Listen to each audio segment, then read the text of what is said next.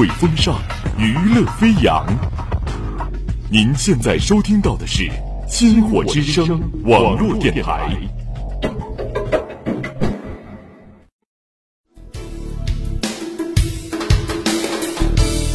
听千世繁华，品百味书香。星火故事会与你一起品味百态人生。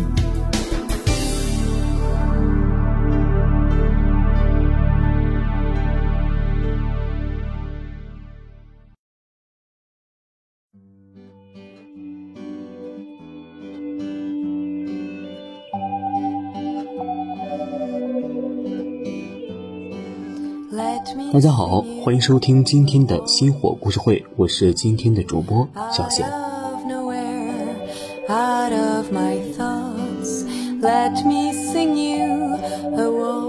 开学已经一周了，不知道大家有没有适应开学的生活？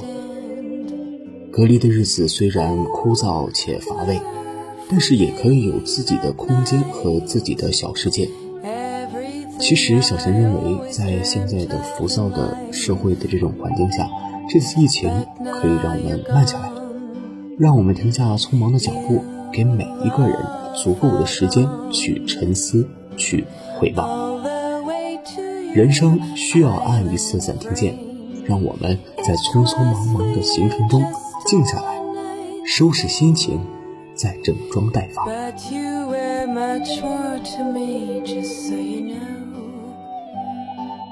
I hear rumors about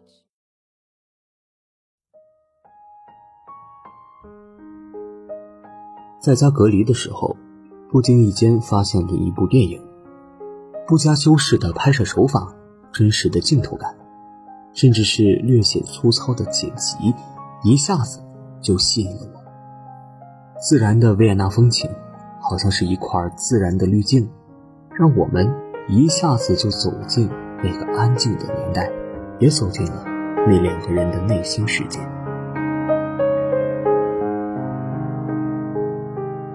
与其说这是一部电影，其实我认为更像是一次邂逅，一场美丽的邂逅，一场甜甜的邂逅，也是观众和他们的邂逅。杰西和塞丽娜在火车上相识，杰西第二天要坐从维也纳飞往纽约的航班，他邀请塞丽娜同他一起下车，度过在维也纳的一晚时光。他们穿梭在维也纳的街头，欣赏所遇美景，交流各种话题，还企图维持成年人的理智与成熟，不约定未来，不留对方的电话和地址，仅要努力充实的过好属于他们的唯一的这一天。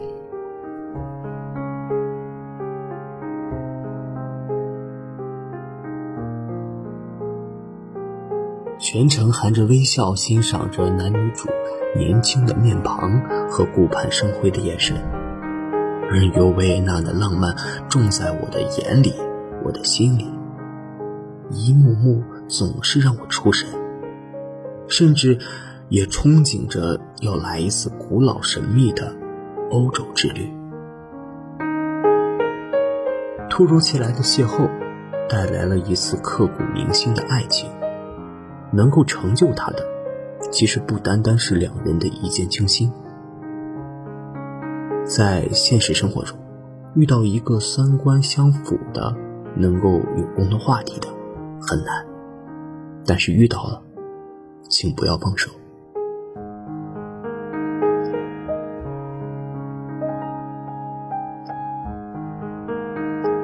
在时长一百二十多分钟的电影里。你会发现，他们只是在聊天，聊亲情、爱情、友情、死亡、宗教等各种话题，天马行空的交谈、讲述、猜想、辩论。你不会觉得他们像刚刚认识一样，就好像是一对多年不见的老朋友在互相倾诉。有人问我，爱情是什么感觉？大概。这就是爱情最好的模样吧。不论什么时候，无论多久，当你在看对方的时候，都会满眼幸福。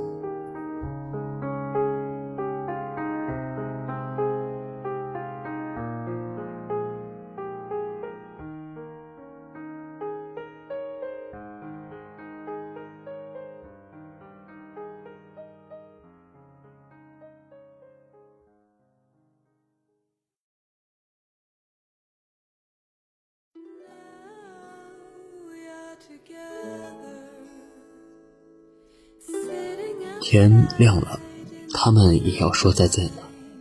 离别在即，他们还是没有克制住对彼此的憧憬，约定六个月以后在维也纳再见。已经知晓未来的我，此刻有点伤感，但是各自踏上回家路途的他们，那时一定是心怀感激的，感激彼此的出现和陪伴。塞丽娜感谢杰西的邀请，杰西。感谢塞丽娜的答应。谁也不知道下一秒会发生什么。你就在车厢里安静看书的时候，往隔壁的一瞥，也许就会遇上那个一辈子都无法忘怀的人。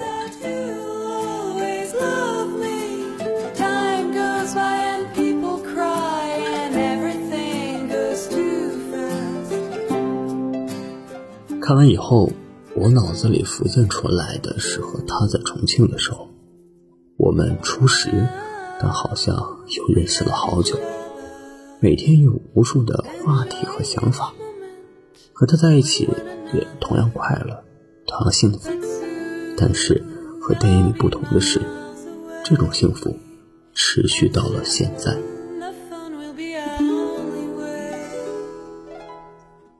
在电影里，让我印象最深的片段，应该是两个人在餐车上，互相给对方的，假装互相给对方的朋友打电话，那种感觉真的很不一样。也许只有两个三观相符、真的能聊得上天的，才会那样做吧。这也许就是人们所说的灵魂伴侣。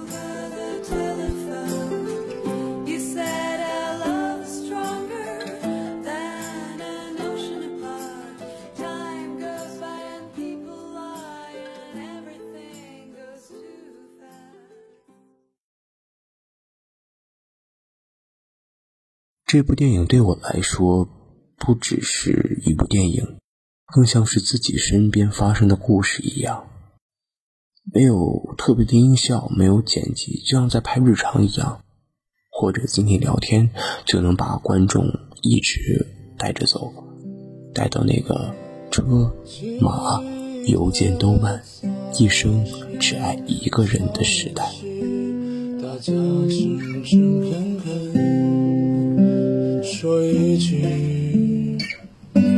是一句，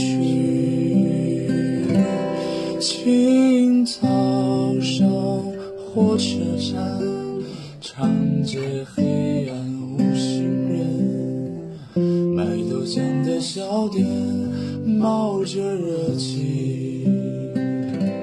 其实这部电影。更吸引我的是，在时隔九年，时隔现实生活中的九年，两个人再一次相见，更让人有一种就像发生在身边的感觉一样。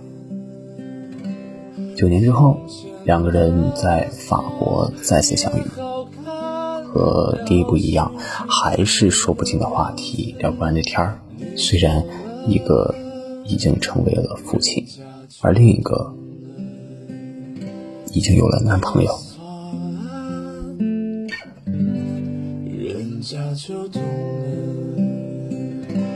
第二部电影里有一句经典台词：“你相信巴黎圣母院会消失吗？”